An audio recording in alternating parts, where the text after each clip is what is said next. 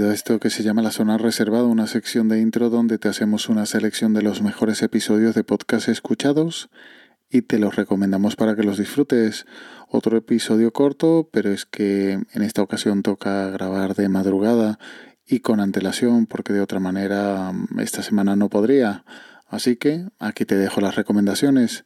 El primero, el episodio 00, Periodismo sobre podcast en español de Postcar. ¿Por qué hacer periodismo sobre podcast en este momento? ¿Por qué hacerlo en español? ¿Y por qué de varias maneras escuchapodcast.net y este Postcar tienen relación? Son algunas de las cosas que voy a explicar en este episodio cero, episodio introductorio. Soy Pablo Fischer, bienvenidos a Postcar. Arrancamos. Postcar, un podcast sobre podcast. ¿Por qué hacer periodismo sobre podcast entonces? Bueno, me parece que es un momento particular del podcast en español. Hay un crecimiento sostenido de producción en todos los países de América y en España, España a la cabeza, está moviendo mucha plata, muchos podcasts, muchas productoras, el mercado español. Y es un momento interesante para empezar justamente a escribir, a hablar, a producir contenido sobre podcast, que me parece también interesante no sean solamente podcast, ¿no? que el podcast no quede dentro del podcast, sino justamente sea una persona nueva, alguna persona que le interesa conocer, quizás antes de escuchar en qué se va a meter, justamente tenga la posibilidad de leer, de ver, de consumir alguna cuestión al respecto como en cualquier otra rama del periodismo cultural. Quizás recuerdes que en varias ocasiones te he recomendado la newsletter de Pablo Fischer, Escucha Podcast. Pues ahora te cuento que ha dado el paso lógico de crear su propio podcast y, como no, un podcast hablando de podcast.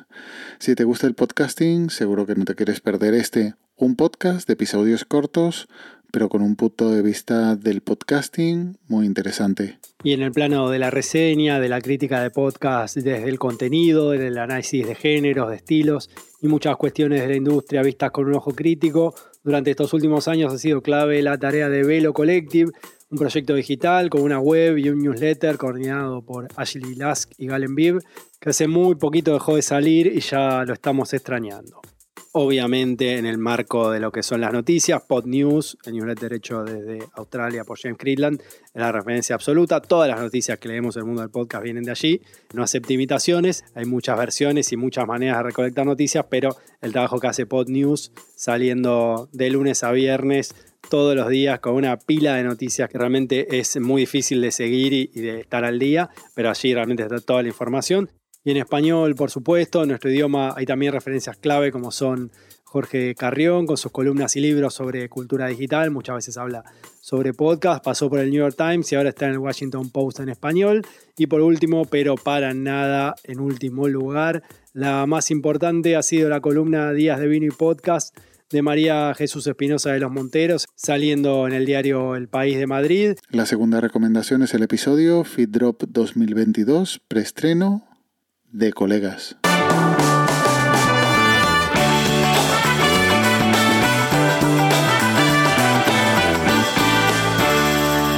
Muy buenas, bienvenido, bienvenida al Fit Drop 2022, un evento de intercambio de capítulos entre los podcasts de Emilcar FM.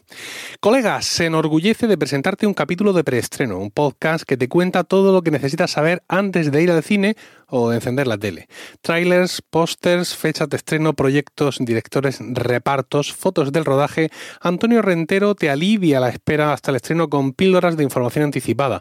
Y por si fuera poco, además del cine, también sabrás lo que vendrá en la serie de televisión. Antonio Rentero asistió en París en 1895 al estreno de la primera película proyectada por los hermanos Lumière. Llevan esto más tiempo que el proyector y tiene un conocimiento enciclopédico del séptimo arte, casi tan grande como su propia colección particular de películas y series. Si estás suscrito a algún podcast de la red de Emilcar FM, seguro que te ha sorprendido ver esta semana un nuevo episodio fuera de programa como dirían les luthiers, pero al escuchar la presentación de Emilio, seguro que te ha quedado claro el motivo. Si no escuchas ningún podcast de la red, a pesar de haberte los recomendados muchos de ellos por aquí, pues el feed drop es publicar en el feed de un podcast un episodio de otro podcast de la red. De manera que yo estando suscrito a colegas, pues me ha entrado un episodio de preestreno, uno de los pocos que no escuchaba de la red y hablo en pasado porque ya está corregido. Una interesante manera de publicitar los podcasts de la red cruzando las audiencias, que en muchos casos tendrán los mismos oyentes y en otros casos es una manera de visibilizarlos ante nuevos oyentes. Cortinilla de estrella y... Nos vamos a los remakes y las secuelas. Atentos porque están preparando Beetlejuice 2 y además con parte del reparto original, como no podía ser de otra forma, porque yo creo que lo que molaba de esta película era precisamente esa conjunción entre los decorados, la dirección y bueno, por supuesto se está negociando con Tim Burton para que vuelva a ser el director. De hecho, mm, y curiosamente es Brad Pitt quien está detrás del impulso productor de esta película y como digo, parte del equipo original, Michael Keaton y Wynonna Ryder regresarían a sus papeles porque sin ellos no tendría mucho sentido volver al mundo de Beetlejuice. Como siempre, los links están en las notas del audio, junto al enlace del grupo de Telegram t.me barra zona reservada. Y ya nos emplazamos hasta la próxima semana en esta zona reservada de intro. Cuídate y un saludo.